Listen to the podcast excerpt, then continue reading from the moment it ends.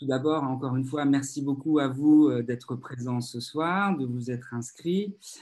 si par hasard vous avez manqué le premier séminaire, vous pouvez le retrouver sur le site de la chaire de philosophie sur la chaîne YouTube.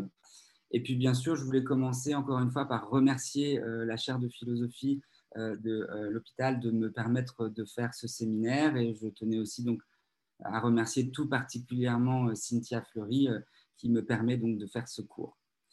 Euh, alors pour ce soir, euh, le programme de la soirée, comme je vous l'avais annoncé, c'est de parler de manière encore plus précise du travail du philosophe espagnol catalan Paul B. Preciado.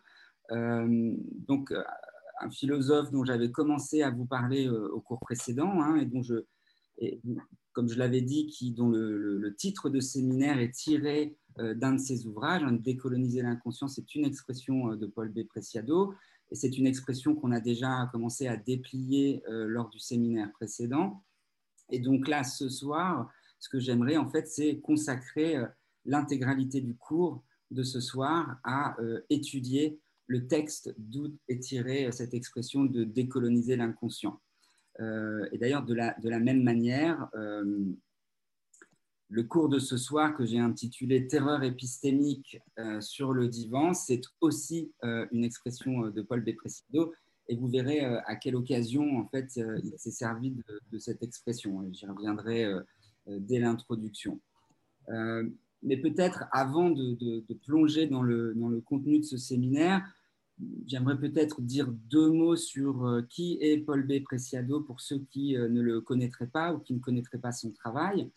Euh, alors peut-être que le, plus évident ou le plus connu, c'est euh, un, livre qu'il vient de faire paraître il y a quelques mois hein, et qui est en fait un, recueil de l'ensemble des articles ou des tribunes qu'il a écrit pour euh, le journal Libération et donc qui a été réuni sous le titre de Un appartement sur Uranus et qui a été préfacé par Virginie Despentes qui, comme vous le savez peut-être, euh, a été sa compagne de vie pendant un certain nombre d'années et qui, euh, en fait, compte énormément dans son parcours. Et, euh, et Virginie Despentes et Paul Preciado, on va dire, se, soutiennent mutuellement dans leur discours, alors comme on va le voir, plutôt féministe, radical chez Virginie Despentes, et comme on va essayer de le voir ce soir du côté d'une pensée transgenre et non binaire chez Paul B. Preciado. Alors, ce terme, comme ne vous inquiétez pas, hein, je vais déplier ce que ça veut dire euh, un transgenre non binaire. Alors,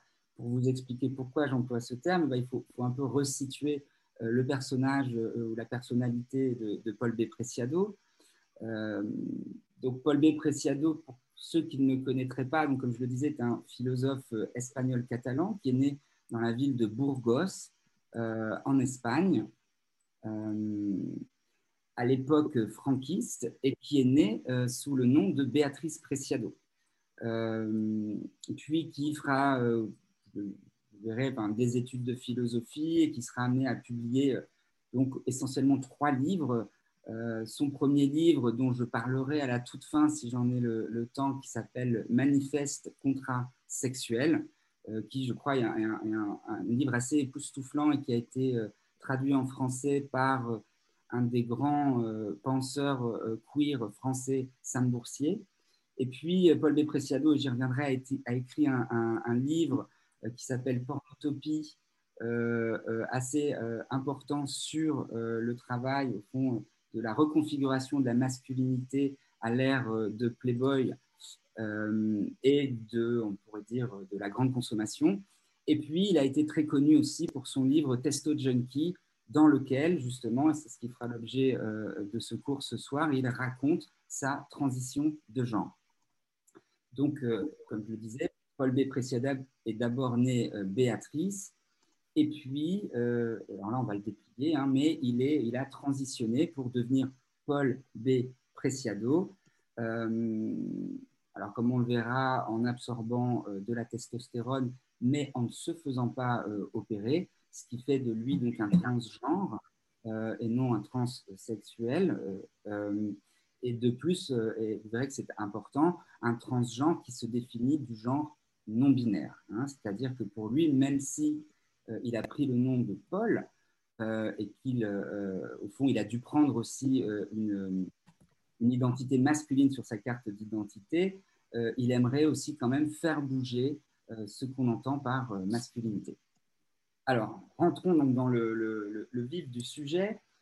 Et euh, peut-être, je peux vous lire, et ça, vous donnera, euh, euh, ça clôturera cette petite introduction sur, sa personne, où il écrit, encore une fois, dans le, livre dont je vais vous parler essentiellement ce soir, qui est celui-là, hein, Je suis un monstre qui vous parle, rapport pour une académie des psychanalystes donc où il écrit euh, dans cet ouvrage, on m'a attribué le genre féminin euh, à la naissance dans une ville catholique d'une Espagne qui était encore franquiste. Les dés étaient jetés. Les filles n'étaient pas autorisées à faire la plupart des choses que les garçons faisaient.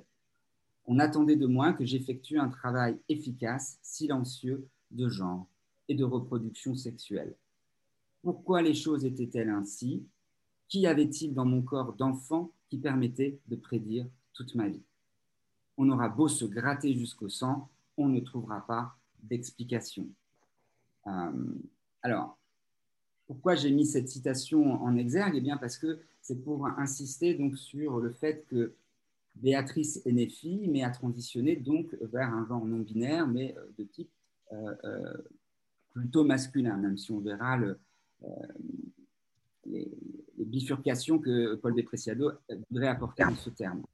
Mais c'est important pourquoi? Eh bien parce que le livre donc, dont je vais vous parler ce soir, Je suis un monstre qui vous parle, est tiré d'une conférence qu'a donnée Paul Depreciado euh, lors des 49e euh, journées de l'école de la cause freudienne. L'école de la cause freudienne, pour ceux qui ne connaîtraient pas cette école, c'est une école de psychanalyse euh, d'orientation lacanienne euh, qui a été fondée par Jacques-Alain Miller euh, à la, mort, on va dire, de, Lacan et la dissolution de son école, qui était l'école freudienne de Paris. Et donc, ces journées sont une manifestation assez, assez impressionnante au Palais des Congrès, où il y avait presque plus de 3500 psychanalystes.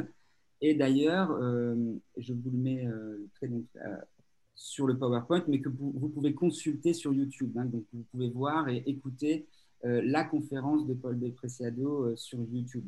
ce qui est intéressant, parce que vous voyez la manière dont lui euh, incarne et porte son message, et aussi le, décor, en fait, qui n'était pas pour rien dans son allocution. alors, et je dois dire aussi, par ailleurs, qu'en fait, je, fais partie de cette école de psychanalyse et je suis moi-même orienté par la psychanalyse lacanienne et que son élocution avait fait énormément d'effet euh, quand je l'ai écouté. D'ailleurs, je suis encore sous choc et du coup, j'en parle. Et, euh, et, je tiens tout de suite à préciser aussi en préambule de cette conférence que euh, mon but ce soir sera d'abord et avant tout d'exposer la pensée de Preciado lui-même. et je ferai des, petites allusions en fait à la psychanalyse et surtout à la critique qu'il fait de la psychanalyse. Mais au fond, j'aborderai plus précisément les, certaines critiques qu'on pourrait éventuellement faire au discours de Preciado depuis le point de vue de la psychanalyse dans un autre cours. Hein. Euh, comme vous le verrez, en fait, à la rentrée, le séminaire continuera et il y aura deux cours complets consacrés euh, à Lacan, les cours 5 et 6. Et c'est dans ces cours que je reviendrai plus précisément, au fond, sur euh, ce qu'on pourrait forcément reprocher, mais en tous les cas, qu'on pourrait avancer pour compléter euh, soit la critique de Preciado, soit lui commencer à lui apporter des réponses. Mais encore une fois, ce ne sera pas le but ce soir. Moi, mon but, c'est d'abord de vous présenter sa pensée et ce qu'il a à dire euh, à la psychanalyse. Et alors, euh, comme vous le voyez, le thème que s'était donné l'école de la cause freudienne lors de ses journées d'études, c'était, vous voyez la fiche devant vous, Femmes en psychanalyse. Alors, bien sûr, on peut tout de suite imaginer que inviter un philosophe trans qui se définit de genre non binaire pour parler de l'expérience des femmes en psychanalyse, ça risquait de poser un certain nombre de problèmes, euh, notamment déjà euh, par l'usage du mot femme, euh, qui a tout de suite relevé Preciado en disant mais attendez, les femmes, on dirait tout de suite qu'on essentialise des personnes et qu'il y a quelque chose comme les femmes, quelque chose comme les hommes, et qu'on sait exactement de, quoi il en retourne. Et, euh, et Preciado a d'ailleurs aussi fait allusion au fond à l'esthétique de l'affiche, euh, qui en fait met en scène une femme, alors avec un certain nombre de clichés qu'on pourrait dire hétéro-patriarcaux, c'est-à-dire que la femme tout de suite est dans un contexte de fleurs, de jardin, un petit peu sauvage, son visage est caché. Euh, pouvez aussi interroger pourquoi ils ont choisi de présenter euh, une femme euh, noire, au corps noir, où au fond, il y a un certain nombre, au fond, là, de peut-être d'implicites, inconscients, ou en tous les cas d'impensés sur ce que c'est qu'une femme et qui réunit un certain nombre de clichés autour de cette notion. Donc, bien entendu, Preciado s'en est pris à ces termes mais surtout, ce qui a fait des vagues au sein de l'école psychanalytique, c'est qu'il euh, s'est saisi au fond de ce thème euh, pour proposer ce qu'il a appelé une critique ou une déconstruction de ce qui sous-tend la possibilité même de parler de femmes et d'hommes et qu'il a appelé l'épistémologie de la différence sexuelle. Et au fond, il a dit euh, euh, aux, membres de l'école de la cause freudienne que d'employer ce terme présupposait finalement d'avoir accepté au préalable une épistémologie qui tend à diviser les genres en un binaire, homme-femme. Or, précisément pour le philosophe trans non binaire, de genre non binaire Preciado, c'est précisément ce qu'il dit être entré en prise, cette épistémologie, comme on va le voir, euh, depuis, euh, depuis les années 40.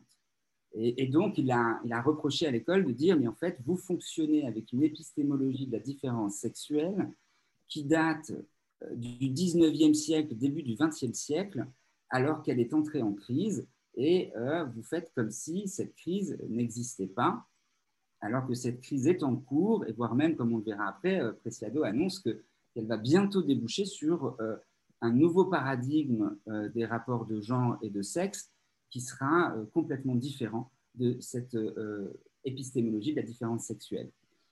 Et puis, il a terminé, au fond, je veux dire, son angle critique en, en, suggérant que finalement, en adoptant une telle épistémologie, l'école de la cause freudienne se privait, d'un point de vue politique, de pouvoir accepter euh, comme psychanalyste membre de l'école euh, des gens euh, qui contrevenaient à cette épistémologie, c'est-à-dire des gens de genre soit non binaires, des transsexuels ou des transgenres ou des homosexuels ou des lesbiennes déclarées. Alors, fort heureusement, enfin, je, vous pouvez aller voir sur Internet, mais il y a eu énormément de réactions de la part euh, de plusieurs psychanalystes à euh, l'intervention de Paul B. Preciado, et notamment une intervention d'un euh, psychanalyste et psychiatre extrêmement éminent de l'école de la cause freudienne, qui s'appelle Jean-Claude Malval, qui a écrit d'ailleurs notamment un livre qui s'appelle Repères pour la psychose ordinaire, dans lequel il consacre un chapitre entier à la question des transsexuels et des transgenres. Hein pour, dire simplement la petite distinction, c'est que les transsexuels sont des gens qui euh, se font opérer et qui veulent euh, finalement et qui revendiquent le fait de, changer de genre, c'est-à-dire de passer soit du genre homme au genre femme d'une manière fixe, euh, soit attendez, je vous dis juste, voilà, soit pour les transgenres quelque chose en fait qui ne nécessite pas une opération et qui est beaucoup plus fluide. Euh, mais donc, euh, Jean-Claude Malval, hein, il a publié un article dans euh, un journal qui s'appelle Lacan quotidien, dans le numéro 856. Vous pouvez le trouver aussi en ligne. il écrit ceci, que je trouve très intéressant. Paul B. Preciado commença son intervention en formulant des questions que nous ne devrions pas négliger trop rapidement. Combien d'analystes de l'école homosexuels Combien d'analystes de l'école transsexuels ou transgenres? Certes, la passe implique une désidentification qui exclut de se présenter sous ses signifiants, mais est-elle compatible avec de tels modes de jouissance? Et euh, pour ceux qui ne le sauraient pas, la passe, qu'est-ce que c'est? Eh bien, c'est la procédure à travers laquelle l'école admet des psychanalystes euh, comme membres de sa société. Et cette passe, elle consiste en quoi? Elle consiste simplement à se présenter devant euh, des psychanalystes qui sont déjà passés et à présenter le récit de sa psychanalyse pour mettre en avant le savoir singulier de son symptôme qu'on a réussi à tirer au cours de son analyse.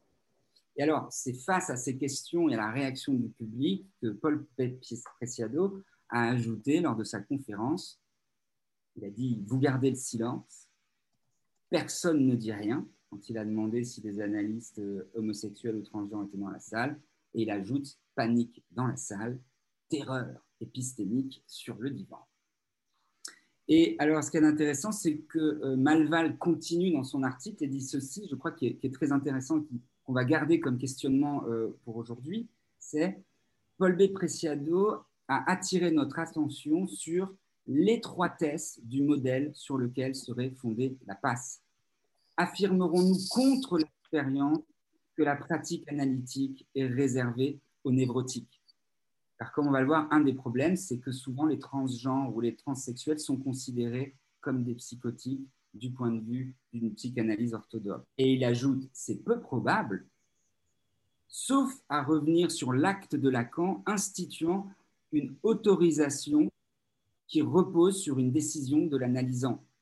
Je commente rapidement, c'est-à-dire que Lacan a inventé la part précisément pour se détacher des systèmes normatifs euh, de mise en place euh, des recrutements des psychanalystes dans euh, les écoles freudiennes. Donc il voulait que le devenir psychanalyste soit fondé sur la singularité du désir de l'analysant, celui qui est en analyse. Et donc Jean-Claude Malval d'ajouter, dès lors, pourquoi borner l'enquête voulue par Lacan sur le devenir analyste? Ces modalités d'hier sont-elles encore celles d'aujourd'hui? N'est-il pas souvent affirmé que la passe ne saurait être la vérification d'une quelconque conformité? Prendre Lacan au sérieux quand il invite celui qui s'oriente de la psychanalyse à rejoindre à son horizon la subjectivité de son temps, n'implique-t-il pas un renouvellement continu de la passe À l'instar d'une prise de position accueillante au dit mariage pour tous. Et il ajoute, certes, rien n'interdit à un homosexuel, à un transsexuel ou à un transgenre ou à un autiste Asperger de se présenter à la passe, euh, mais dans les faits, ils ne le franchissent pas, ne s'y engagent pas ou encore ne s'y déclarent pas. Dès lors, conclut-il, l'analyste de l'école, l'AE, n'est-il pas encore contraint dans des adhérences à un pan de l'ordre symbolique Alors, voilà finalement à partir de remarque ce que je vais essayer de vous proposer ce soir. Eh bien, c'est de lire en fait avec vous le texte de Preciado en un certain sens comme le récit de sa passe. Ou plutôt et aussi comme le récit du savoir qu'il a réussi à construire sur sa propre position subjective, à travers l'élaboration de ce que les épistémologies féministes appellent un savoir situé savoir qui en retour lui a permis, je crois, d'explorer subjectivement et de manière singulière sa transition de genre à la manière d'un symptôme. Et là, par symptôme, il faut entendre ce que les lacaniens entendent par symptôme. Et alors là, en fait, je vais reprendre ce que une autre psychanalyste lacanienne euh, ouverte hein, au, développement de Paul Depreciado euh, écrit dans un article sur AOC. Et cette psychanalyste, c'est euh, Sylvia Lippi elle écrit, hein, je, vous euh, la cite, elle dit Je pense que le concept de symptôme, le sens psychanalytique, qui, comme vous le verrez, est à l'exact opposé de son sens médical et pathologisant, peut aider à comprendre cette expérience de la transition, celle de Preciado, hein, dont vous parlez, et qui, selon moi, constitue un modèle de cure. Hein, je trouve ça fondamental comme idée que pour elle, l'expérience de la transition telle que la conceptualise Preciado constitue un modèle de cure à ses yeux en tant que psychanalyste lacanienne. Et elle continue, de même, je crois que le concept de fantasme permet de comprendre ce qui se joue pour beaucoup de personnes et de psychanalystes dans le fait de s'accrocher à la binarité sexuelle. Donc au fond, si on s'oriente du symptôme, on peut sans doute suivre euh, Preciado dans ses élaborations. Si on s'accroche au fantasme, on peut, trouver peut se brusquer euh, et, vivre ces remarques comme une terreur épistémologique. Car elle ajoute, hein, le symptôme, effet d'après-coup du traumatisme, trahit toujours l'insistance d'un certain mode de jouissance, d'une certaine manière de jouir auquel chaque sujet, quoi qu'il fasse, ne peut échapper, bien qu'il ne puisse véritablement le reconnaître, l'identifier, lui donner un nom et une place dans l'ordre des choses, au sens le plus général du terme, bref, l'accommoder. Hein, c'est pour ça qu'elle ajoute, le symptôme désigne ainsi quelque chose de singulier qui fait exception. Il est toujours la trace d'une résistance à la colonisation du corps. Vous verrez ce terme de colonisation du corps, euh, qui est une métaphore euh, qu'emploie Preciado et qui reviendra euh, au cours de, du cours de ce soir, et vous verrez qu'il l'utilise pour penser la manière dont les discours dominants colonisent le corps trans. Et elle ajoute finalement que cette, cette singularité du symptôme, eh bien, elle est due à la division du sujet euh, c'est-à-dire donc à la présence de l'inconscient, et cette division entre l'idéal qui peut se faire, soit d'une norme ou d'une identification à laquelle il est accroché, euh, et la pulsion, c'est-à-dire ses besoins euh, et son mode de jouissance. Et cette division l'empêche de se conformer aux prescriptions de ce que nous appelons le discours de l'autre, c'est-à-dire le discours social ou le discours familial. Alors, donc vous verrez, pour vous expliquer en fait cette, articulation que je propose entre finalement le, discours, euh, de lire le discours de Preciado comme le discours de Sapas, euh, j'ai organisé les choses de, la manière suivante. En fait, je vais vous présenter d'abord le récit de sa transition, parce qu'il me semble en fait que c'est ce qui permet de comprendre comment par la suite il a réussi à développer ce que les féministes appellent un savoir situé sur l'histoire de la sexualité et sur l'histoire de la constitution du genre. En fait, c'est parce qu'il a pu traverser une expérience singulière de ce que c'est que faire une expérience de transition qu'il peut ensuite à la fois se déplacer par rapport aux discours dominants euh, qui comprennent d'une certaine manière ce désir de transition pour en proposer au fond euh, une réinterprétation philosophique, anthropologique et de sciences humaines euh, euh, depuis un point de vue euh, situé qui est celui précisément de sa transition de genre non binaire. Voilà.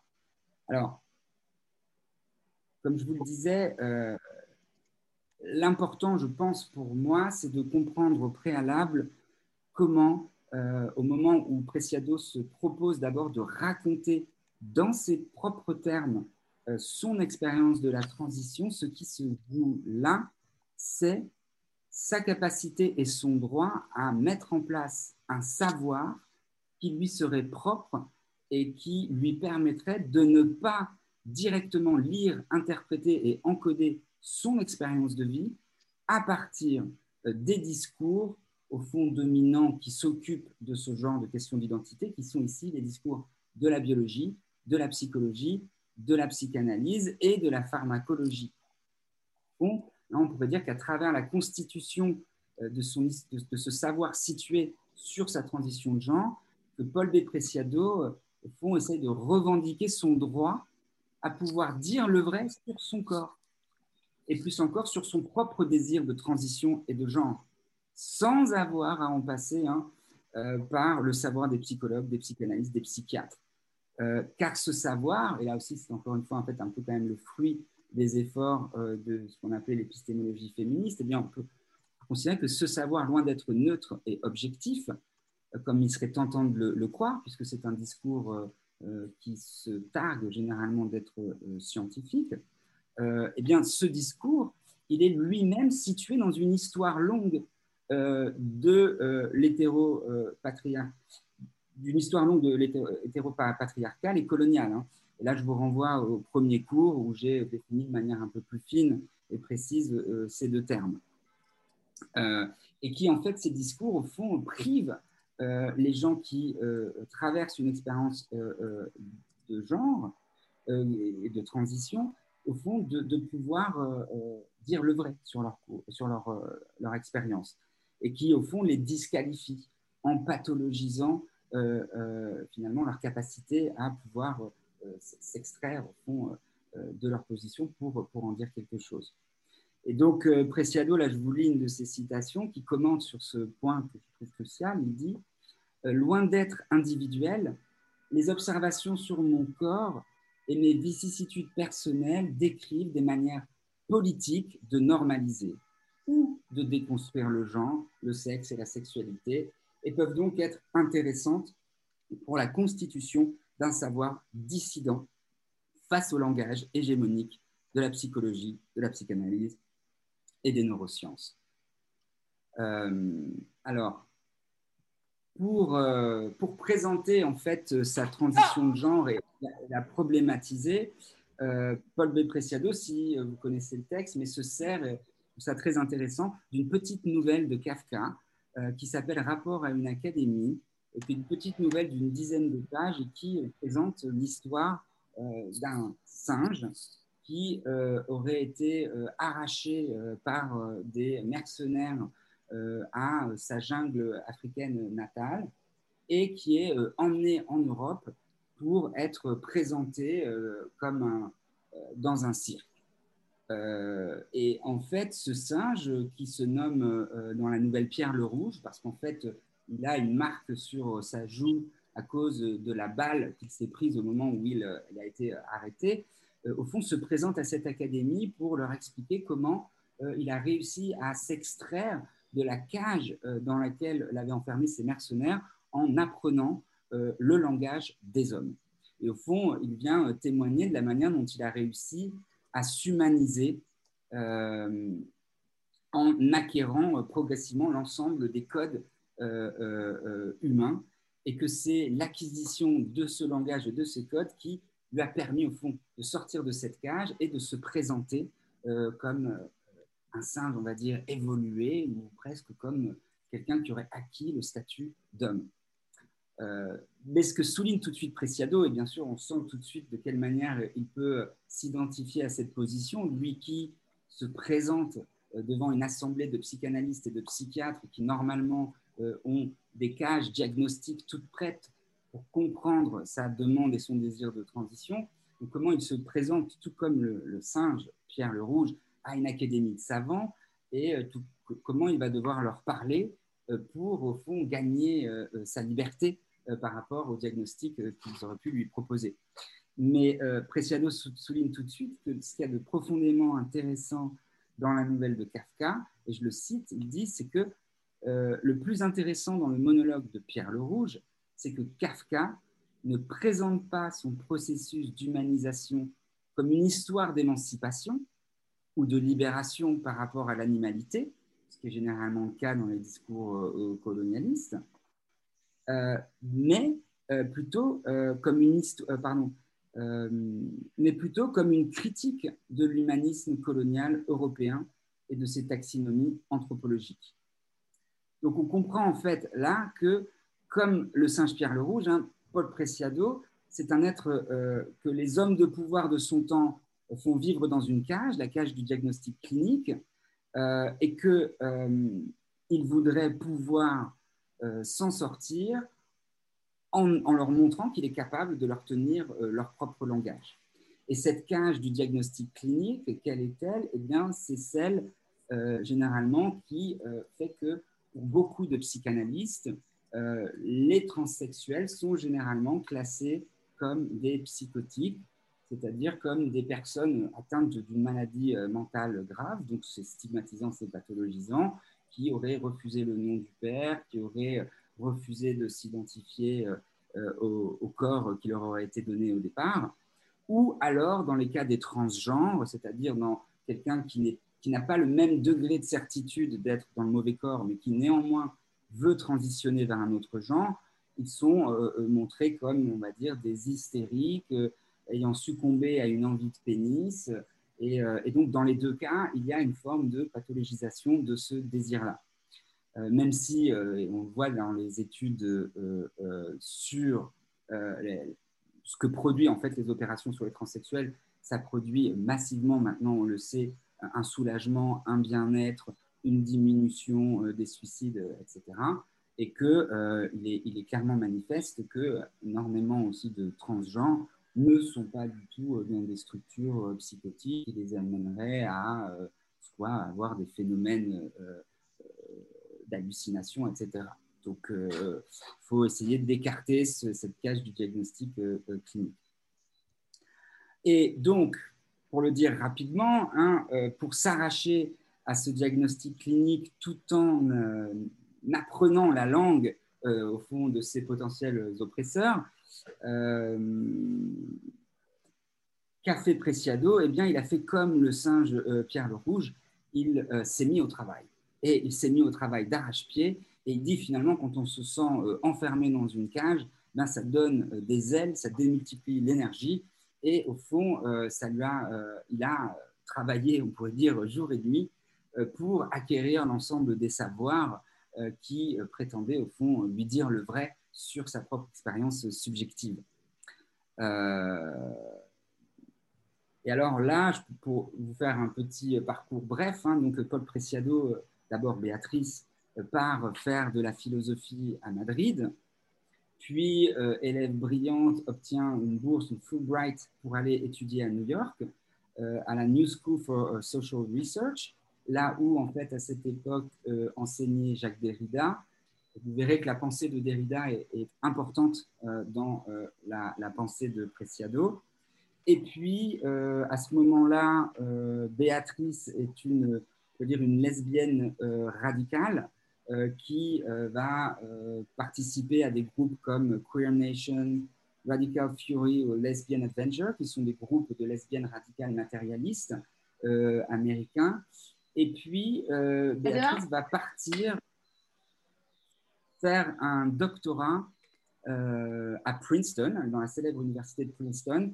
Et son doctorat, euh, comme je vous le suggérais, sera là au croisement de l'architecture, de la philosophie et des études du genre et aboutira donc à ce livre que vous avez là, hein, qui s'appelle Pornotopie, Playboy et l'invention de la sexualité multimédia, donc, euh, euh, c'est un livre extrêmement intéressant puisqu'en fait, il euh, étudie l'évolution de la masculinité au moment de l'après-guerre, c'est-à-dire en fait au moment où on pourrait dire le marché capitaliste considère qu'il va falloir faire des hommes qui sont encore un petit peu trop, on va dire, des hommes qui passent la tondeuse, coupent les arbres et puis ne se soucient pas de consommer, eh ben, il va falloir les transformer en consommateurs.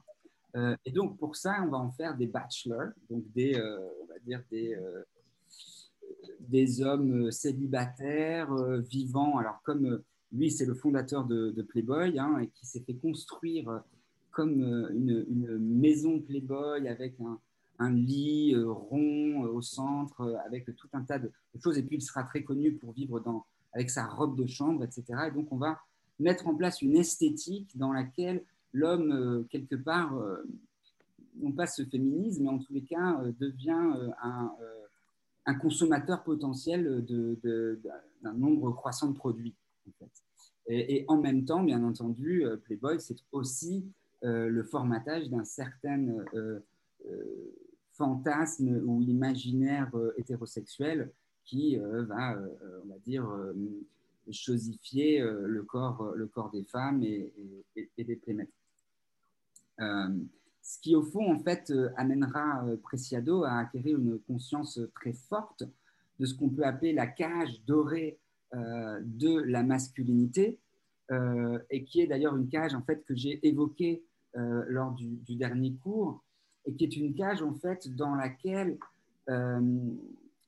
au fond, seuls euh, les hommes euh, blancs ayant euh, une position de pouvoir ne ressentent pas le fait d'être stigmatisés et donc d'être identifiés à tel ou tel trait de stéréotype. C'est pourquoi hein, Preciado se demande pourquoi êtes-vous convaincu hein, que seuls les musulmans, les juifs, les pédés, les lesbiennes, les trans, les habitants de la banlieue, les migrants et les noirs ont une identité? Et vous, êtes-vous les normaux, les hégémoniques, les psychanalystes blancs de la bourgeoisie, les binaires, les patriarches coloniaux sans identité? Il n'y a pas d'identité plus sclérosée. Puisque on va dire qu'une des, des, attaques que fait la psychanalyse à la fois euh, contre la certitude subjective des, trans ou contre les mouvements minoritaires de type euh, féministe euh, ou gay ou lesbien, c'est toujours d'ériger l'identité comme une obsession. Mais c'est faux. C'est-à-dire qu'ils n'ont pas une, obsession pour l'identité, ils veulent simplement mettre en avant qu'à certains endroits, certaines, certains groupes sont stigmatisés et souffrent euh, euh, euh, d'un discours dominant, et que donc il faut mettre en place, isoler quel groupe subit quelle domination, mais pas pour en faire une, identité essentialisée. C'est pourquoi d'ailleurs, en fait, ça sera le fondement de la manière dont Preciado va vouloir aborder son expérience d'homme trans. Et donc, pour ne pas, au fond, parce que vous verrez qu'en fait, il va à la fois euh, transitionner vers la masculinité, mais ne pas vouloir aller jusqu'au bout de s'identifier euh, à un homme, même si cette identification, au fond, lui aurait assuré euh, la vie la plus tranquille, la plus anonyme et donc la plus libre. et donc, il dit, pour ne pas finalement me retrouver dans cette cage dorée à mon tour, moi qui ai finalement passé mon temps à la critiquer, dit eh bien, j'ai opté, comme on va le voir, pour le show de l'écriture politique. Hein, c'est-à-dire que au lieu de cacher sa monstruosité euh, derrière, euh, on va dire, une apparence masculine qui l'aurait fait rentrer dans cette cage dorée de la norme, il va plutôt euh, transitionner tout en revendiquant une singularité toujours un peu décalée ou monstrueuse, de manière à pouvoir faire de sa transition un questionnement politique et non, on va dire, une confirmation des lois du genre telles que les protocoles médicaux euh, euh, de transition du genre, au fond, le présupposent. Euh, et c'est dans son livre, donc Testo Junkie, qu'il raconte de manière très précise la manière dont il a voulu penser sa transition de genre au-delà de la binarité du genre. Et pour ce faire, justement, d'opérer sa transition de genre en dehors des protocoles médicaux, puisque ces protocoles médicaux, en fait, reposent sur l'épistémologie de la différence sexuelle euh, que Preciado euh, veut euh, déconstruire. Et donc, pour lui, il ne s'agit pas de passer du statut de femme au statut d'homme, mais il s'agit de déconstruire cette double polarité qu'au fond ne fait que renforcer les politiques transsexuelles qui réassignent d'une manière irréversible un homme vers une femme, une femme vers un homme. Alors là, je le cite et, cette citation, je crois, est importante. Il faudra qu'on essaye de, la garder en tête. Il dit Après diverses visites auprès de divers psychologues qui pouvaient m'accorder un certificat de bon transsexuel permettant d'obtenir mes nouveaux papiers d'identité, j'ai vite compris que devant moi s'ouvraient deux possibilités. D'une part, le rituel pharmacologique et psychiatrique de la transsexualité domestiquée, et avec lui l'anonymat de la masculinité normale, d'autre part, et en opposition aux deux, show de l'écriture politique. Et il ajoute, je n'ai pas hésité, la masculinité normale et naturalisée n'était rien d'autre qu'une nouvelle cage. Celui qui y pénètre n'en sortira plus jamais. Et j'ai choisi. Je me suis dit, parle publiquement, ne te tais pas. Et donc, j'ai fait de mon corps et de mon esprit, de ma monstruosité, de mon désir et de ma transition, un spectacle public. J'avais encore trouvé une issue. Et je dirais que c'est de ce point de vue-là que Preciado fait de sa transition quelque chose comme une cure analytique dans laquelle il isole sa singularité, puisque c'est au moment où il renonce de suivre le protocole médical qu'il transitionne tout en transitionnant d'une manière euh, singulière. Euh, alors, cette transition, euh, il va la faire, bien sûr, à l'aide de la testostérone, et il va dire, dans le but donc de décoloniser le corps trans, c'est-à-dire de l'arracher effectivement aux normes des protocoles médicaux, de manière à pouvoir faire apparaître ce qu'il appelle un phénotype nouveau. Hein. et par phénotype, vous voyez qu'il y a trois types de phénotypes. Hein. les phénotypes moléculaires. Au fond, c'est de voir de quelle manière la testostérone, comme molécule, va vraiment pouvoir impacter sur à la fois euh, son niveau moléculaire, son niveau cellulaire et du coup son niveau macroscopique, c'est-à-dire hein, les caractères apparents euh, de son organisme. Euh, parce que pour Preciado, ce qui est très important, et, et, je le déplierai dans la deuxième partie du cours, c'est de comprendre de quelle manière, au fond, la science, la technique et l'industrie pharmaceutique ont été mis au service de l'épistémologie de la différence sexuelle. De quelle manière, en fait, euh, il est fait usage, et un usage contrôlé par l'État, euh, de, des substances inventées donc, par la science et l'industrie pharmaceutique, de manière à renforcer euh, ces clichés autour du genre. C'est pourquoi, en fait, il va prendre cette métaphore de la colonisation et de la décolonisation du corps pour parler de l'usage déviant qu'il veut faire d'un certain nombre de produits qui sont normalement dévolus à renforcer les normes de genre, comme euh, euh, la pilule ou le Viagra. donc là, je le cite, euh, il a deux citations que je trouve assez incroyables. Il dit Le corps trans est à l'épistémologie de la différence sexuelle ce que le continent américain était à l'Empire espagnol, un lieu d'immense richesse et de culture qui dépassait l'imaginaire de l'Empire, un lieu d'extraction et d'anéantissement de la vie. Nos organes trans sont pour le système hétéropatriarcal les mines de Potosi dont se nourrit l'inconscient hétéropatriarcal. Alors les mines de Potosi, c'était des mines qui ont fait la richesse de l'Empire espagnol en Bolivie. Et au fond, ce qu'il veut dire, c'est que euh, le corps trans est un corps qui revendique une sexualité des zones érogènes différentes de celle du corps hétérosexuel et qu'au fond, euh, cette potentialité est sans cesse étouffée par euh, les normes hétéropatriarcales. deuxième citation qui va dans le même sens, où il dit Le corps trans est à l'anatomie normative ce que l'Afrique était à l'Europe, un territoire à découper et à distribuer aux plus offrants. Les seins et la peau pour la chirurgie esthétique, le vagin pour la chirurgie d'État, puisqu'effectivement, en fait, il n'est pas possible d'avoir une opération euh, des organes génitaux sans euh, un accord préalable euh, des instances psychologiques étatiques. Et puis, il finit en disant le pénis pour la psychiatrie ou pour les anamorphoses de Lacan, je ne peux pas développer, mais voilà. Euh, il n'y a pas d'organes sexuels, dit-il, mais des enclaves coloniales de pouvoir. Et il finit, le corps trans est une colonie d'institutions disciplinaires, de la psychanalyse, des médias, de l'industrie pharmaceutique, du marché. Et dit que c'est contre cette guerre coloniale qui est menée contre le corps trans et son hérésie vis-à-vis de l'usage qu'il voudrait faire de ces organes, euh, que Preciado voudrait tenter de libérer un phénotype nouveau en faisant un usage déviant de la testostérone.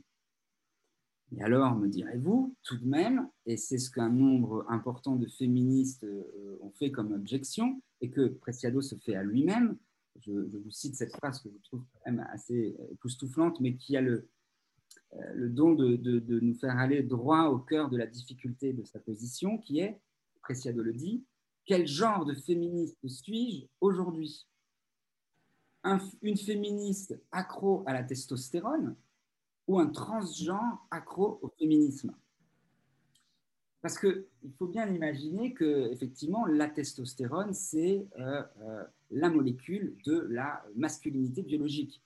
Et que d'ailleurs, quand euh, Paul B. Preciado en parle, voilà comment il décrit les effets qu'a la testostérone sur son corps. Hein. Il dit que c'est un stimulant sur le corps et l'intellect.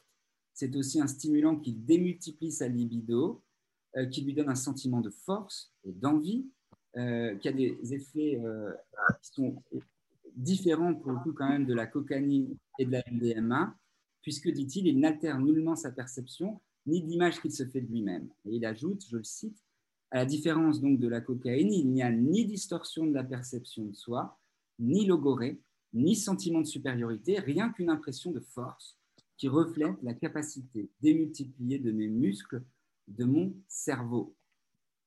Mais alors là, on pourrait tenté de dire, mais dans quelle mesure, au fond, euh, la description qu'il fait de la testostérone ne vient pas confirmer tous les préjugés patriarcaux quant à la supériorité biologique des hommes. Hein, c'est là où il, ajoute, hein, voilà, quel genre de féministe suis-je? Euh, Une féministe accro à la testostérone ou un transgenre accro au féminisme? Et en fait, euh, si vous lisez son livre Testo Junkie, c'est tout ce paradoxe que Preciado déploie, avec d'un côté une certaine fascination, attirance, ou en tous les cas un désir d'explorer les molécules qui sont mises à sa disposition, et notamment la testostérone, donc une certaine forme de fascination pour la masculinité biologique, et en même temps une aversion euh, hyper critique vis-à-vis de la masculinité en tant que construction culturelle. Et en fait, euh, ce qu'on va voir, c'est que tout son effort va être de, repenser en fait ou de découpler la construction culturelle de la masculinité et au fond la constitution biologique et corporelle euh, qui soutient le corps masculin. De manière à ce qu'en fait, euh, les corps puissent s'approprier des substances chimiques sans que cette appropriation de la substance chimique ne soit tout de suite euh, déjà euh, transformée en une mise en scène et mise en œuvre culturelle et genrée. Et il dit, là je le cite, hein, la mutation du capitalisme à laquelle nous assistons se caractérise non seulement par la transformation du sexe en objet de gestion politique de la vie, et là on le verra dans la deuxième partie, comme Foucault en avait eu l'intuition dans sa description biopolitique des nouveaux systèmes de contrôle social, mais aussi par le fait cette gestion s'effectue à travers la nouvelle dynamique du techno-capitalisme avancé. Et au fond, comme on va le voir, hein, toute la pensée de Preciado euh, tend à essayer de se réapproprier l'ensemble des avancées technologiques et pharmaceutiques euh, déployées par le capitalisme euh, pour en faire un usage, on va dire, subversif et au-delà du genre, plutôt que d'en faire un, usage qui, euh, on va dire, renforce ces normes. et c'est d'ailleurs de ce point de vue-là, au fond, qu'il va repenser l'idée de transition, comme je vous le disais pas, pour aller d'un point A à un point B, mais la transition comme ce qu'il appelle un bioterrorisme du genre. Et pour penser donc ce modèle euh, de fluidité de la transition, il prend le modèle au fond du personnage littéraire d'Orlando euh, que décrit euh, Virginia Woolf dans son roman. Et donc pour ceux qui ne le connaîtraient pas, Orlando, c'est un personnage qui en fait traverse les époques, est capable de voyager dans le temps et aussi euh, euh, au moment où il change d'époque ou de temps, est capable de changer euh, à la fois d'identité et de genre. Donc c'est un personnage qui est un peu comme un proté, qui a plusieurs identités et qui est capable en fait de, faire ce va-et-vient. alors non pas pour dire qu'il y aurait une fluidité frénétique où on pourrait être homme le matin et femme le soir, mais en tous les cas pour insister sur le fait qu'il n'y a pas une irréversibilité euh, de la transition, ni non plus une certitude absolue euh, quant au genre euh, pour Preciado, mais que au contraire, cette approche de la transition en fait se lie toujours à une forme de, récit de soi qui tend à politiser et, problématiser d'un point de vue philosophique son usage déviant des drogues ou en tout cas des hormones mises à sa disposition. Hein, c'est ce qu'il appelle d'ailleurs, euh, au fond, sa stratégie d'auto-cobaye, et qui est une stratégie, au fond, qu'on pourrait, euh, d'une certaine manière, et que lui-même rapproche, euh, par exemple, de l'usage qu'a fait Henri Michaud des drogues quand il s'en est administré pour voir quel effet faisaient ces drogues et pour pouvoir constater, au fond, les changements dans son expérience subjective, ou comme ont pu le faire certains scientifiques au cours de l'histoire, qui, au fond, prennent aussi leur propre corps comme terrain d'investigation. Euh, voilà. Donc, j'en ai fini un peu pour la description de, de, sa, de la manière dont il a souhaité transitionner vers un genre non binaire. Et maintenant, j'aimerais revenir sur la manière dont cette transition lui a permis en retour, et là cette fois en tant que philosophe féministe, de proposer une nouvelle histoire de la sexualité qu'il va lier d'une manière extrêmement, je trouve, pertinente et subtile à l'histoire de la technique. Hein. et, avec, au fond, comme idée que pour penser la sexualité, il ne faut pas la penser à partir du corps, il ne faut pas la penser à partir des structures symboliques, il faut les penser à partir de l'histoire de la technologie. Euh, alors, cette histoire hein, de la euh, euh, sexualité et encore plus. Alors oui, voilà, je, vous ai mis ce schéma en fait qui se trouve dans le livre Testo Junkie et qui résume, mais vous verrez, j'y reviendrai, en fait l'ensemble du mouvement de l'histoire de la sexualité que Paul B. Preciado met en place. Mais encore une fois, je vais vous le, déplier. Euh, mais fondamentalement, ce que veut faire Paul B. Preciado, c'est euh, euh, de proposer trois thèses à propos de la notion de différence sexuelle. Et de lier, donc, et de, pouvoir penser, comme je vous le disais, cette différence sexuelle en relation avec le capitalisme, avec l'histoire de la technologie, des technologies de genre et de l'industrie pharmaceutique. Donc, les trois thèses que veut développer Preciado sur euh, l'épistémologie de la différence sexuelle sont les suivantes. Et euh, la première, je le suggérais en introduction, c'est que le régime de la différence sexuelle n'est ni naturel ou biologique, comme pouvait le penser Freud, ni un ordre symbolique, comme a pu le penser le premier Lacan, euh, mais ce que Preciado appelle une épistémologie politique du corps.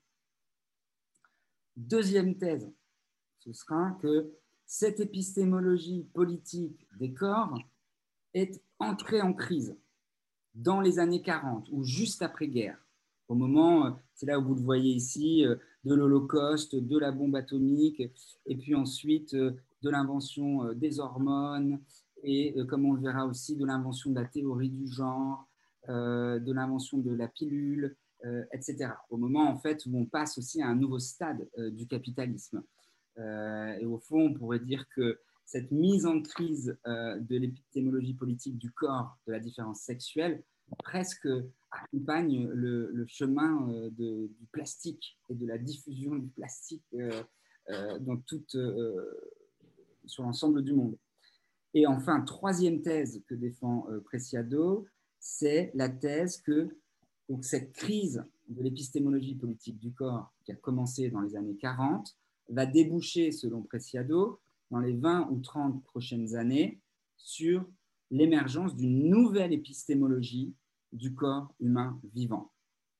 Donc Preciado euh, aura, euh, on va dire, annoncé la venue et euh, que d'autres penseurs, comme nous verrons plus tard, comme Donna Haraway, qui est une biologiste et féministe américaine, qui elle aussi annonce cette venue d'une nouvelle épistémologie du corps humain et vivant dans son manifeste cyborg, sur lequel euh, je, reviendrai en conclusion. alors, pour vous donner les grandes lignes de cette histoire de la sexualité et de, ce vers quoi elle tend, Paul B. Preciado donc, nous dit euh, que cette épistémologie politique du corps, qui n'est ni naturelle ni symbolique, elle repose d'abord sur une cartographie anatomique. Euh, comme on l'en avait déjà évoqué euh, au cours précédent, mais aussi sur une gestion des énergies reproductives. Et enfin sur une taxinomie raciale. Et donc, ces trois choses, cartographie anatomique, gestion des énergies reproductives, taxinomie raciale, sont toutes trois liées au développement du capitalisme et du euh, mercantile et colonial européen. Euh, et en ce sens, il dit que le régime de la différence sexuelle a accompagné ce développement du capitalisme et du colonialisme, tant qu'il a structuré la famille hétéro-patriarcale. Euh, et que cette épistémologie politique des corps est avant tout une machine performative qui produit et légitime un ordre politique et économique spécifique, hein, dont j'ai parlé la dernière fois, le patriarcat hétéro-colonial. Par machine performative, là je ne rentrerai pas dans les détails aujourd'hui, mais sachez que ce sera l'objet du prochain séminaire, hein, puisque le prochain séminaire sera dédié à Judith Butler, qui a pensé en détail cette idée de performativité du genre. Euh, mais donc, pour Preciado, ce qu'il va falloir penser dans l'histoire de la sexualité, euh, c'est la manière dont cette machine performative autour du sexe et de la sexualité est devenue progressivement l'enjeu principal de l'activité économique et politique aujourd'hui. C'est-à-dire de comprendre comment nous sommes entrés dans ce qu'il appelle une ère pharmaco-pornographique. Euh, euh, qui associe en fait l'émergence de ce qu'il va appeler la technosexualité et le technogenre, et plus généralement le pharmacopouvoir et le pornopouvoir. Donc ça, c'est les quatre termes qu'invente, on va dire, ou que développe euh, Preciado. Technosexualité, technogenre, pharmacopouvoir, pornopouvoir. Et qui, dans, dans leur ensemble, définissent l'ère pharmaco-pornographique dans laquelle, selon lui, nous vivons. Euh, comme je vais essayer de vous le montrer, en fait, la technosexualité et le technogenre fonctionnent ensemble euh, et s'enracinent dans une histoire de la sexualité qui fait référence à des auteurs comme Thomas Lacker, Foucault ou John Monnet, dont je vous parlerai, ou Donna Haraway, alors que le pharmacopouvoir et le pornopouvoir, au fond, sont plus ou moins en, euh, en tension l'un envers l'autre, puisque, comme je vous le disais, au fond, le, euh, pharmacopouvoir, euh, c'est-à-dire toute l'industrie pharmaceutique et l'ensemble des hormones ou des produits qu'il met en place, peut potentiellement être utilisé dans n'importe quel sens, mais à 90% du temps, ils sont employés pour euh, renforcer les clichés de genre, clichés de genre qui sont eux-mêmes mis en œuvre et renforcés par l'industrie du porno. mis à part des quelques, quelques sous-groupe, le porno est massivement, au fond, dans une forme d'hétéropatriarcalité qu'il le reproduit. Euh, donc l'idée pour, euh, encore une fois, Preciado, ça va être de pouvoir euh, découpler les deux de manière à pouvoir utiliser les, la puissance de l'industrie et de la technologie pour pouvoir s'arracher à ces normes. alors, pour revenir donc sur le, premier point, sur cette idée donc de quand est-ce que se constitue cette politique euh, de la différence sexuelle Il y a pour Preciado, euh, qui, euh, qui, lit en fait Thomas Lacker et son livre qui est très connu à ce sujet qui s'appelle La fabrique du sexe. Eh bien, en fait, la différence sexuelle n'est pas un paradigme qui a toujours existé. En fait, il dit au contraire que dans l'Antiquité, mais aussi au Moyen Âge et à la Renaissance, en fait, il n'y avait qu'un paradigme monosexuel, selon lui, c'est-à-dire un paradigme qui euh, mettait au centre le corps masculin et blanc, qui était pris comme un modèle de perfection, et tous les autres types de corps, le corps des femmes, le corps des enfants ou le corps des individus racisés, étaient lus, étaient interprétés à l'aune de euh, ce corps dit euh, parfait en tant que corps masculin. Donc, par exemple, l'anatomie sexuelle féminine était décrite comme une version faible, intériorisée du corps masculin. Et les ovaires, par exemple, étaient vus comme des testicules intériorisés. Euh, le vagin comme un pénis inversé, euh, le clitoris comme un micro-pénis, etc. Et de la même manière, je vous avais déjà évoqué au dernier cours, euh, les individus racisés au temps de la colonisation était euh, appréhendé à partir euh, d'une lecture euh, entre guillemets féminisée de leur corps, qui venait justifier au fond la domination qu'exerçaient ensuite les hommes blancs coloniaux sur ces populations racisées. Et en fait, pour Thomas Hacker, il dit que l'idée même de différence sexuelle émerge vraiment seulement à partir du XVIIIe siècle. Et elle émerge au moment en fait de l'écriture des premiers grands traités de biologie, comme le traité de Carl von Linné, comme celui de Cuvier, comme celui de Buffon, Buffon pardon, euh, mais aussi avec la découverte des chromosomes, du chromosome X par Hermann Henking. Et, c'est à partir de là, au fond, qu'une esthétique de la différence sexuelle émerge. Euh, et c'est à partir de cette esthétique que vont se mettre en place deux anatomies, l'anatomie féminine et l'anatomie masculine. Et ce n'est qu'à partir du moment où cette anatomie sera mise en place qu'on va pouvoir commencer à parler de dysphorie de genre, d'inversion de genre, et qu'on va pouvoir vraiment thématiser et penser l'homosexualité, euh, qu'elle soit gay ou, lesbienne. C'est-à-dire qu'en fait, euh, il fallait absolument pouvoir au préalable thématiser la différence sexuelle pour pouvoir penser, euh, au fond, après toutes les dysphories. Et dysphorie, ça veut dire avoir dans sa tête un genre et avoir un corps d'un autre. Et c'est en fait exactement ce que reprend Michel Foucault dans son histoire de la sexualité, euh, quand il va dire au fond qu'au XVIIIe siècle, eh bien, là où Thomas Lacker voit émerger l'épistémologie de la différence sexuelle, Foucault voit émerger un nouveau type de pouvoir. Et il dit qu'on passe d'un pouvoir souverain au sens classique, c'est-à-dire euh, du souverain qui a droit de vie et de mort sur ces sujets, à un pouvoir disciplinaire qui va en fait avoir à prendre en charge positivement la vie de ces sujets, hein, en tant que pouvoir qui calcule l'hygiène de la population, de sa santé, de son intérêt euh, national. Et c'est ce que va thématiser Foucault sous le nom de biopouvoir. Hein, euh, le biopouvoir, qu'est-ce que c'est? Eh bien, c'est un pouvoir qui n'est pas simplement punitif, mais c'est un pouvoir qui devance la punition en contrôlant visuellement l'ensemble des corps soumis à son autorité.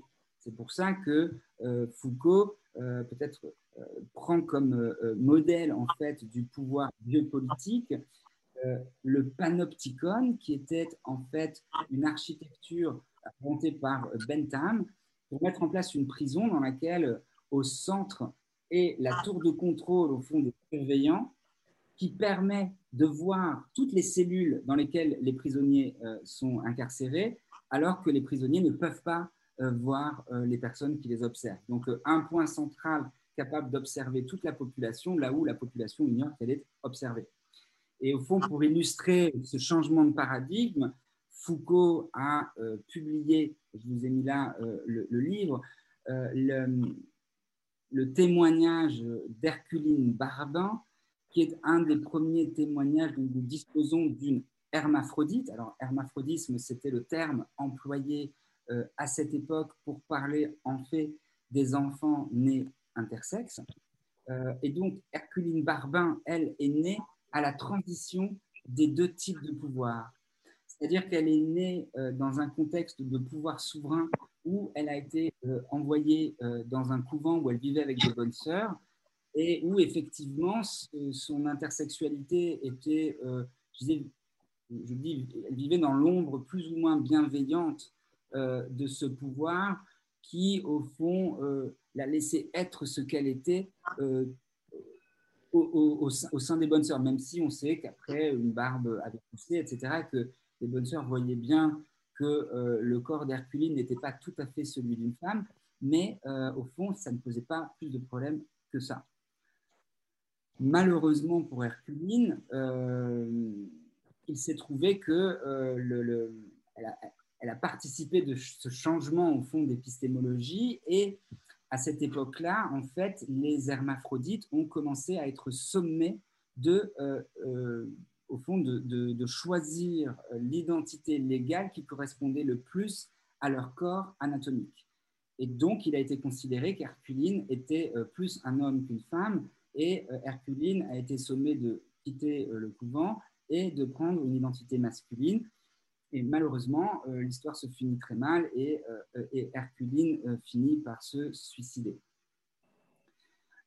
Donc on voit à quel point en fait le, pouvoir s'immisce au cœur de l'intimité au fond subjective et, et corporelle des sujets.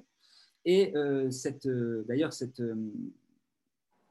cette taxinomie et cette manière de, commencer à classifier les corps et d'évaluer dans quelle mesure ils correspondent à cette anatomie binaire va être démultipliée par les recherches faites par le psychiatre germano-prussien Richard von Kraft-Ebing, dont vous avez peut-être entendu parler, qui a publié le premier livre euh, qui a fait date et qui s'appelle Psychopathia sexualis, avec recherche spéciale sur l'invention sexuelle. Et vous pouvez trouver euh, aussi des, euh, photos sur Internet d'hommes, soit qui se travestissent, soit des hommes trans dès cette époque, où il, commence à étudier donc, toute cette dysphorie. Hein, encore une fois, cette dysphorie, on ne l'étudie qu'à partir du moment où on s'est donné la carte d'une épistémologie euh, binaire, euh, donc qui permet de, que, cette dysphorie ou cette anomalie euh, puisse prendre du sens. Hein, et c'est pour ça que Michel Foucault pourra dire que l'homosexualité par opposition à l'hétérosexualité n'est inventée qu'au XVIIIe, XIXe siècle d'un point de vue strictement technique, de la même manière au fond que toutes les perversions sexuelles ne sont thématisées en tant que telles qu'à ce moment-là.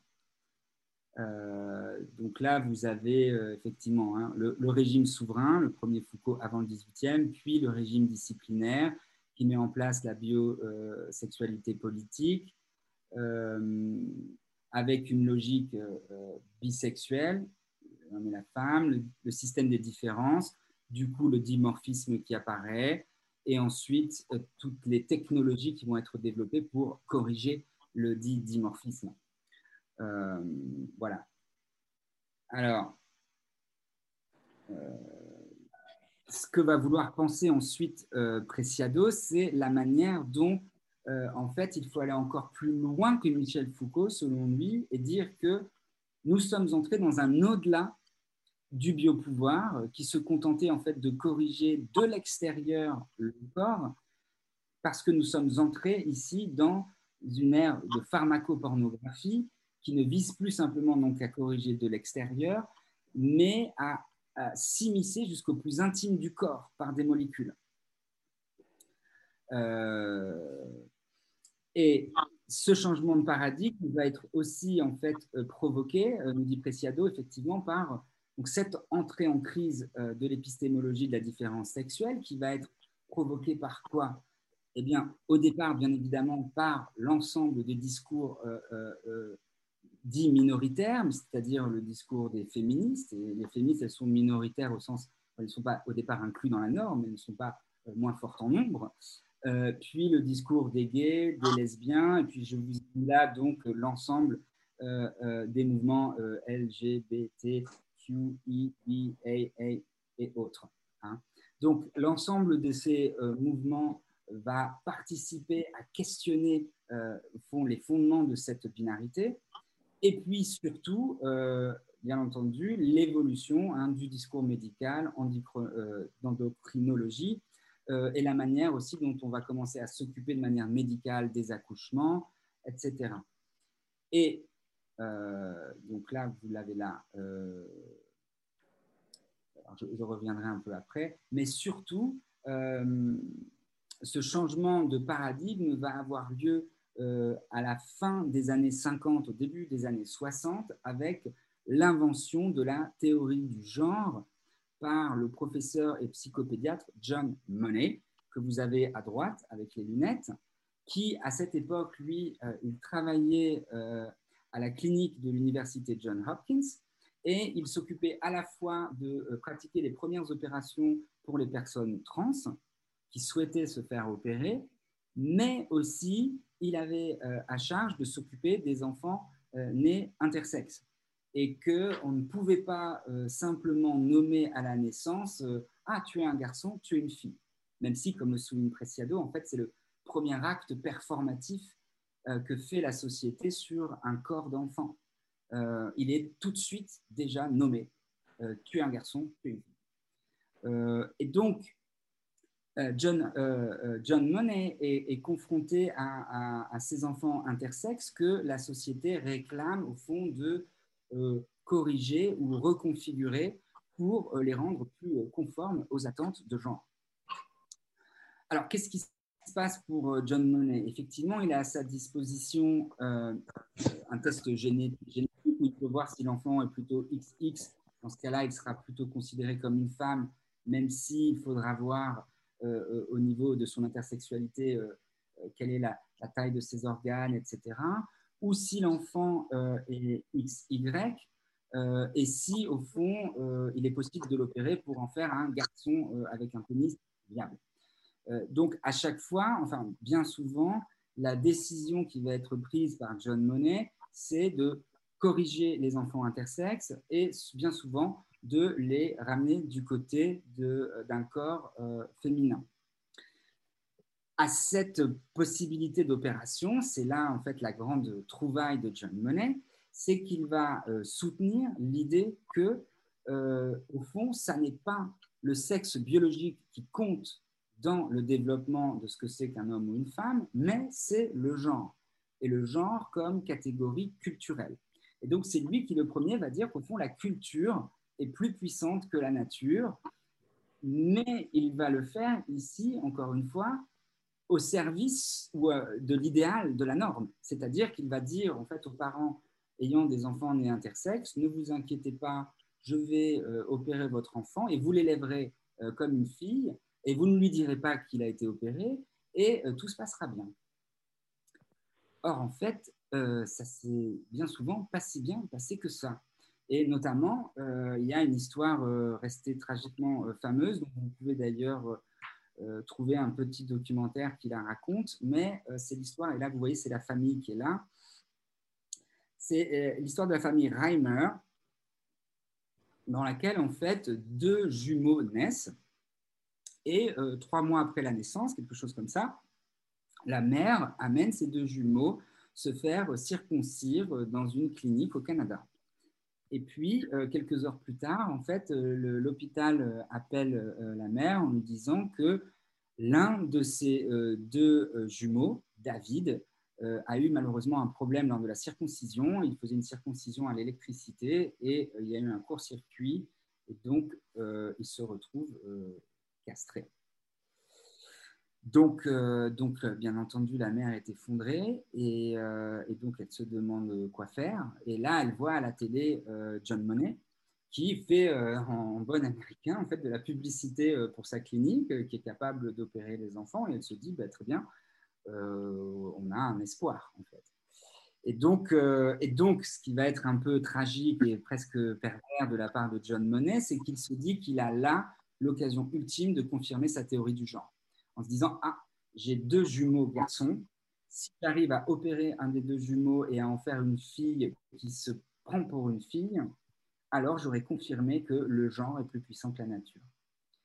Et donc, il va opérer euh, ce jeune garçon, il va demander aux parents de ne rien lui dire, de l'élever comme une fille, et donc euh, il l'élève comme une fille, il l'habille comme une fille, lui fait des cheveux longs. Et donc, en fait, ils reproduisent tous les clichés de genre euh, sur, ce, sur cet enfant.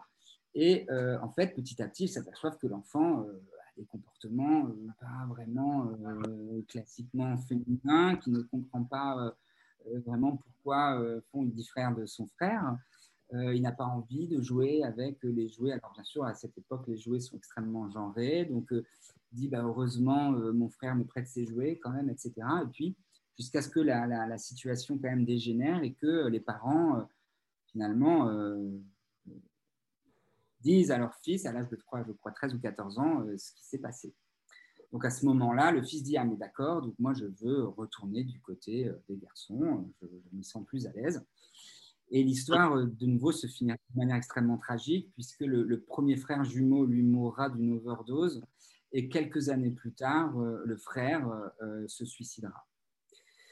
donc, au fond, ça, ça ruine un peu la, théorie du genre de John Monnet, mais en même temps, comme dit Preciado, au fond, elle sera reprise, sa théorie, par les féministes pour montrer en fait que tout le destin n'est pas non plus euh, biologique, mais qu'il ne s'agit pas de faire de la théorie du genre un instrument pour conforter euh, au fond les attentes de genre, mais qu'on peut s'en servir à l'opposé de ce qu'en a fait euh, John Monnet pour montrer en fait qu'il est possible de décrocher les deux à condition que on respecte bien sûr les désirs et l'inconscient de la personne qui les, incarne, hein, et, de non, pas d'imposer des normes de l'extérieur en, cachant quelque chose. C'est pour ça que, là je cite Preciado, où il dit John Monnet est à l'histoire de la sexualité ce que Hegel est à l'histoire de la philosophie, Einstein à la conception de l'espace-temps, c'est-à-dire le début de la fin, l'explosion du sexe-nature, euh, de la nature-histoire, du temps et de l'espace comme linéaire et extension. Avec la notion genre, le discours médical dévoile ses fondements arbitraires, son caractère constructiviste et ouvre en même temps la voie à de nouvelles formes de résistance et d'action politique. Donc là, je vous verrai, je, ne rentre pas dans le détail aujourd'hui, mais ce sera l'objet du prochain cours, que de voir de quelle manière les études du genre féministe et queer ont pu se développer à partir d'une théorie, de la théorie de John Monnet, qui, elle, au préalable, n'était pas faite euh, comme un levier de subversion du genre. C'est intéressant de voir comment euh, se sont emparés d'un outil euh, scientifique pour le mettre au service, au fond, d'une cause qui lui était opposée au départ. Mais alors, vous me direz, dans tout ça, euh, quid de la psychanalyse? Eh bien, euh, pour Preciado, en fait, euh, la psychanalyse est en quelque sorte dans la même situation que John Monnet vis-à-vis du genre. C'est-à-dire qu'elle elle a fait un premier pas pour dénaturaliser l'idée de genre et au fond de sexualité, mais qu'elle n'est pas allée au bout de son geste et qu'elle a continué à s'en servir pour venir corriger les déviances de genre. Hein. Euh, et d'ailleurs aussi, Preciado souligne que la psychanalyse, c'est intéressant de le penser, mais qu'elle a été inventée par Freud au moment même où émergeait ou finissait d'émerger euh, le euh, paradigme de la différence sexuelle, c'est-à-dire au 19e siècle, hein, fin 18e siècle, début 19e siècle, et aussi en pleine ère coloniale. donc, en ce sens, on peut dire que la psychanalyse est née sous la dépendance de l'épistémologie de la différence sexuelle et de ses prolongements sexistes, racialisants et coloniaux. Donc là, je cite euh, qui dit L'épistémologie de la différence sexuelle n'est pas externe à la psychanalyse, c'est la condition interne et immanente de toute la théorie psychanalytique de la sexualité. Les notions psychanalytiques d'organisation de la libido, activité, passivité, envie du pénis, complexe de castration, femme phallique, amour génital, hystérie, masochisme, bisexualité, androgynie, face phallique, complexe d'Oedipe, position oedipienne, état prégénital, génital, perversion, coït, plaisir, préliminaire, scène originaire, homosexualité, hétérosexualité, etc. Il dit la liste pourrait être presque infinie. Eh bien, tous ces termes n'ont pas de signification en dehors d'une épistémologie de la différence sexuelle. Euh,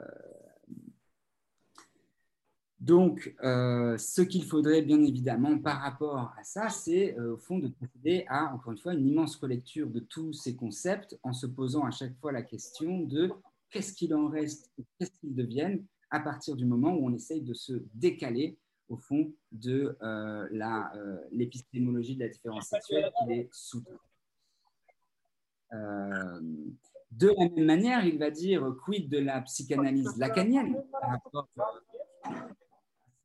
ah, euh, donc, quid de la psychanalyse lacanienne euh, par rapport, au fond, aussi à cette épistémologie de la différence sexuelle? Et là, Preciado nous dit, je le cite, hein, dit Je voudrais partager avec vous une hypothèse selon laquelle toute la psychanalyse lacanienne qui naît précisément après les années 40, donc au moment de l'entrée en crise du paradigme, sa relecture de Freud, son détour par la linguistique, est déjà une première réponse à cette crise de l'épistémologie de la différence sexuelle. Je pense qu'il est possible de dire que Lacan essaie, comme John Monnet, de dénaturaliser la différence sexuelle, mais que comme Monnet, il finit par produire un métasystème presque plus rigide que les notions modernes de sexe et de différence anatomique. Dans le cas de John Monnet, ce métasystème introduit la grammaire du genre, pensée comme une construction sociale et endocrinologique, et chez Lacan, ce métasystème n'est pas anatomique, mais il prend la forme de l'inconscient structuré comme un langage, donc de l'ordre symbolique.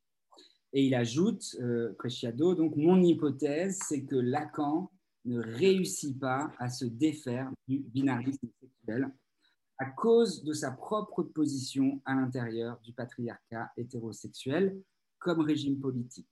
Sa dénaturalisation était conceptuellement en marche, mais Lacan lui-même n'était pas politiquement prêt. Et donc, la psychanalyse, tant freudienne que lacanienne, contribuera amplement à la normalisation des enfants intersectés et à la pathologisation de la transsexualité. Une citation. Alors, euh, je dirais que bien évidemment, l'hypothèse de Preciado euh, n'est pas fausse quant aux constructions du premier Lacan, mais qu'elle ne l'est pas euh, vraiment complètement quand il s'agit du dernier Lacan. Encore une fois, moi, ce n'est pas le but ce soir de vous expliquer ça ou de, au fond, pointer peut-être les limites de la critique de Preciado vis-à-vis de la psychanalyse. Et donc, sachez que je reviendrai sur ce point en détail et j'y consacrerai donc deux séances. Mais là, je tenais simplement à vous dire quel est le, point de vue de Preciado lui-même sur cette question. ok. Euh, alors, pour Preciado, bien entendu, donc comment euh, subvertir au fond euh, cet ordre symbolique, cet ordre pharmacopornographique Eh bien, ce serait, encore une fois, et comme je l'ai montré à partir de son usage propre de la testostérone, ce serait de faire un usage de l'ensemble des productions techniques et pharmacologiques en dehors de l'usage légal prescrit par l'État. Et c'est ce que euh, Preciado appellera faire un usage copyleft des drogues, hein, un usage qui revient à considérer les hormones sexuelles comme, je le cite, des biocides libres et ouverts dont l'usage ne doit pas être réglementé par l'État ni confisqué par les laboratoires pharmaceutiques. Hein. donc c'est d'ailleurs aussi euh, une des euh, demandes d'un certain nombre de mouvements trans et aussi d'ailleurs en ce moment le débat qui a lieu à l'Assemblée autour de l'ouverture de la PMA pour les couples lesbiens, hein, c'est vraiment de ça dont il s'agit, euh, c'est-à-dire d'ouvrir une technique de reproduction euh, assistée euh, par la médecine à des couples non hétérosexuels. donc là, encore une fois, d'ouvrir l'usage de ces technologies à des manières d'habiter le genre qui ne soient pas dans la reproduction de l'hétérosexualité euh, voilà, et ce qui euh, amène en fait euh, Preciado à penser le sujet contemporain comme en fait un sujet qui se définit d'abord par ce qu'il consomme, par ce à quoi il est connecté, par au fond aussi ses addictions et par la manière dont il va déployer ce qu'il va appeler son, sa potentia gaudendi, euh, euh, voilà, qui est en fait ce qu'il appelle la puissance d'agir ou la force d'exister d'un corps et qui est liée à la euh, libido freudienne. J'ai presque fini. Hein. Donc, pour vous définir simplement la potentia gaudendi, selon Preciado, et ce qui est en fait au cœur des corps trans qu'il annonce comme étant l'avenir, qui viendront après la mise en crise de la différence sexuelle, il dit je nomme potentia gaudendi force orgasmique la puissance, actuelle ou virtuelle, d'excitation totale d'un corps. Cette puissance est une capacité indéterminée, elle n'a pas de genre, elle n'est ni masculine, ni féminine, ni humaine, ni animale, ni animée, ni inanimée. Elle ne s'oriente principalement ni vers le féminin, ni vers le masculin, elle n'établit pas de séparation entre hétérosexualité et homosexualité, entre l'objet et le sujet. Elle ne connaît pas non plus la différence entre être excité, excité et s'exciter avec. Elle ne privilégie pas un organe par rapport à un autre.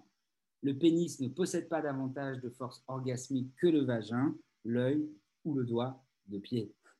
Ok euh, Et donc, c'est ce redéploiement de cette potentielle Gaudendi qui n'est donc ni genré, ni avec un objet de prédilection, ni actif, ni passif, donc en fait qui est au-delà de tous les éléments normalement à partir duquel on peut orienter une sexualité, qu'il va essayer de, de penser euh, euh, à travers, alors là, c'est ce que je voulais vous montrer un peu en conclusion, à travers en fait un croisement de la pensée de Donna Haraway, qui encore une fois est cette euh, féministe et biologiste américaine qui va penser la condition cyborg et que Preciado déploiera lui-même, je vais vous montrer juste là et j'en aurai fini, dans son premier livre qui s'appelle Manifeste contrat sexuel, dans lequel en fait il met en place un guide pratique d'exploration euh, euh, déterritorialisée, c'est-à-dire au-delà d'une cartographie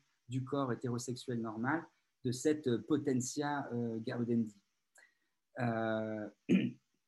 donc simplement, je voulais vous, vous, vous, en fait la référence que fait souvent Preciado à cet auteur, dont le travail commence à être vraiment bien traduit en français, euh, et notamment euh, son premier manifeste qui est le manifeste Cyborg, euh, dans lequel en fait Donna Haraway se propose de mettre en place un mythe politique qui, je crois, en fait, est le mythe que met à la fois en œuvre et pense concrètement Preciado dans son œuvre. Et alors, ce mythe, c'est lequel? Eh bien, c'est un mythe qui, pour Donna Haraway, aurait pour vocation de pouvoir tenir ensemble les traditions du féminisme, du socialisme et du matérialisme, entendu comme, euh, comme marxisme. Hein. Donc au fond, une critique euh, de l'ordre hétéropatriarcal par le féminisme, une critique au fond euh, de, de l'organisation de la société par le socialisme et une critique de l'aliénation du travail par les marxistes. Hein. Et on sait souvent que ces trois traditions ont eu énormément de mal à penser un socle commun de combat. Et donc, elle, se propose de mettre en place un nouveau mythe qu'elle va appeler le mythe du cyborg, et euh, qui, comme vous allez le voir, est un mythe qui est encore un peu utopique, euh, qui est un peu ironique, qui est aussi un peu blasphématoire, puisqu'il ne met pas au centre euh, de son propos l'homme ou la femme, mais il met au centre de son propos, encore une fois, l'image du cyborg. et le cyborg est, pour Donna Haraway, un organisme cybernétique hybride de machines et de vivants, créatures de la réalité sociale comme personnages de roman. Donc en fait, c'est là où on commence à ne plus savoir en fait où commence euh, la technologie et où elle s'arrête, où commence le corps humain et où il s'arrête, et où commence euh, euh, la binarité des genres et où elle s'arrête. Hein. C'est-à-dire de penser vraiment ce statut politique et ontologique des sujets contemporains en tant qu'ils sont devenus les, objets, au fond, de la technique, intégralement soumis au registre de la technique et de la technologie. Euh, et d'ailleurs, elle ajoute, et c'est très intéressant parce que vous verrez, je trouve que ça fait presque le portrait robot, euh, au fond, du sujet qu'appelle de ses voeux Preciado et, et, de la transition telle qu'il l'a définie. Elle dit le cyborg, et elle écrit ça en 1985. Elle dit le cyborg est une créature qui vit dans un monde post-genre. Elle annonce ça elle aussi.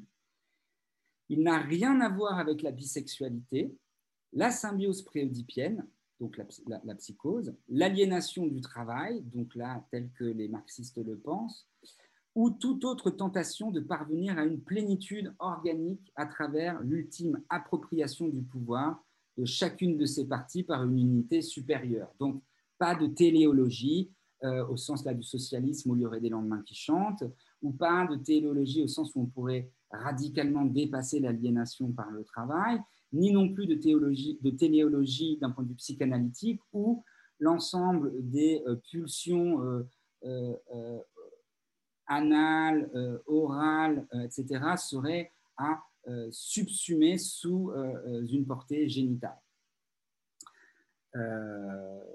Et donc voilà, c'est pour, euh, c'est pour Donna il faudrait arriver à penser comment euh, justement euh, se réapproprier la technique et repenser un sujet contemporain qui donc mêle toutes ces réflexions hein, autour de la, domination de genre, la domination du travail et en même temps ce statut de la technique qui alors, je ne l'ai pas bien expliqué, mais pour, mais pour Preciado, et d'ailleurs, il, rejoint là-dessus Bernard Stiegler, le travail du philosophe Bernard Stiegler sur la technique, et qu'il va problématiser en termes de pharmacone, qui est un terme qu'emploie Derrida, hein, qui a été professeur de Preciado, et qui consiste, pour le dire très simplement, à penser le statut fondamentalement ambivalent de la technique, puisque originellement le pharmacone, c'est le médicament, et le médicament peut à la fois guérir quand il est pris sous la bonne forme au bon moment avec le bon dosage, mais il peut très rapidement se révéler être un poison qui tue s'il est administré en trop forte quantité au mauvais moment. Donc, le médicament, le pharmacone et ce pharmacone que représente la technique pour l'homme euh, peut à la fois euh, être ce qui sauve euh, l'humanité ou ce qui l'empoisonne. Et on voit très bien là que cette ambivalence fondamentale du rapport du sujet contemporain à cette ère pharmaco-pornographique est un rapport où il faut absolument pouvoir penser, et penser avec un A pour Stigler, c'est-à-dire penser et en même temps réparer, soigner. Hein. Donc, comment soigner les dommages de la technique, et ça nous ouvrirait aussi sur une perspective écologique, euh, comment penser les dommages de la technique pour les mettre au service du soin, et non pas pour les mettre au service d'une domination euh, hétéro-patriarcale.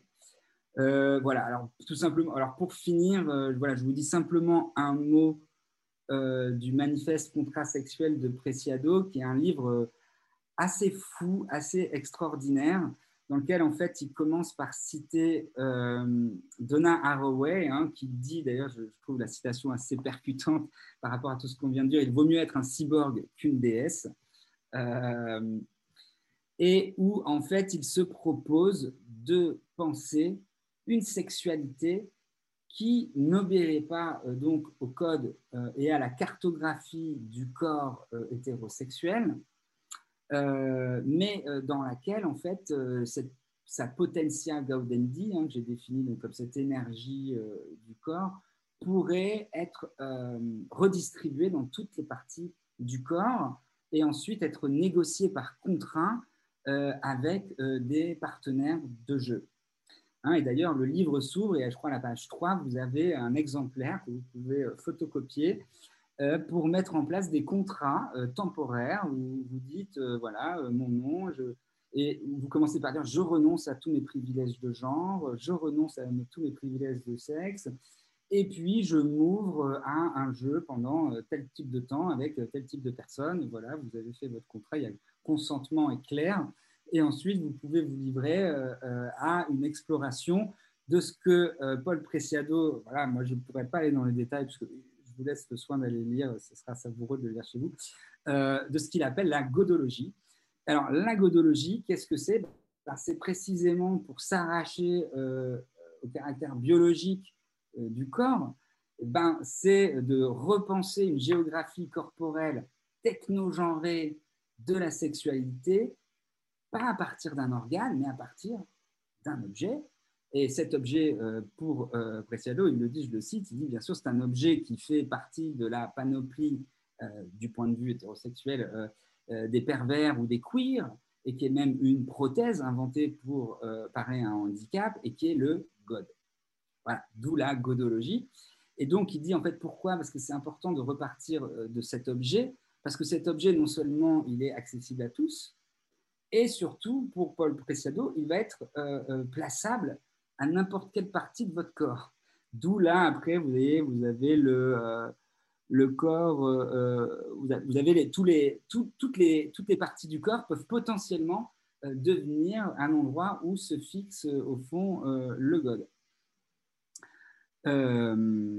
et donc, c'est une manière de penser une espèce de déterritorialisation radicale des surfaces érogènes et, à partir du, et aussi de dégenrer, de déhiérarchiser, puisque tout le monde peut être euh, pénétrant ou pénétré, etc. Parce que bien sûr, il, associe, il élève le God euh, comme au fond euh, objet démocratiquement partageable, et puis l'anus comme trou universellement partagé aussi. alors, je finis. par sa citation où hein, il dit La contrasexualité est une théorie du corps qui se situe en dehors des oppositions mâle, femelle, masculin, féminin, hétérosexualité, homosexualité, ou encore la contrasexualité a recours à la notion de supplément telle qu'elle a été formulée par Jacques Derrida, puisqu'elle définit le God comme étant le supplément qui produit ce qu'il est supposé compléter, c'est-à-dire la sexualité. Et, en, ce faisant, l'histoire de la sexualité ne doit plus être approchée hein, à partir de la biologie, mais à partir de l'histoire de la technologie, comme je le disais. Euh, et de ce point de vue-là, en fait, euh, je dirais que Preciado revient à une définition de la sexualité, au fond, euh, radicalement lacanienne, puisqu'il dit qu'au fond, plutôt que de parler d'hommes et de femmes, il faut parler de corps parlant, qui est un concept lacanien, et que, au fond, les modes de jouissance ne sont jamais que des inscriptions contingentes relatives à des événements, et qu'il est possible de mettre en œuvre et de démultiplier à partir d'un usage euh, subjectif et euh, subversif euh, des technologies qui nous entourent. Alors voilà, j'en ai fini pour, pour ce soir.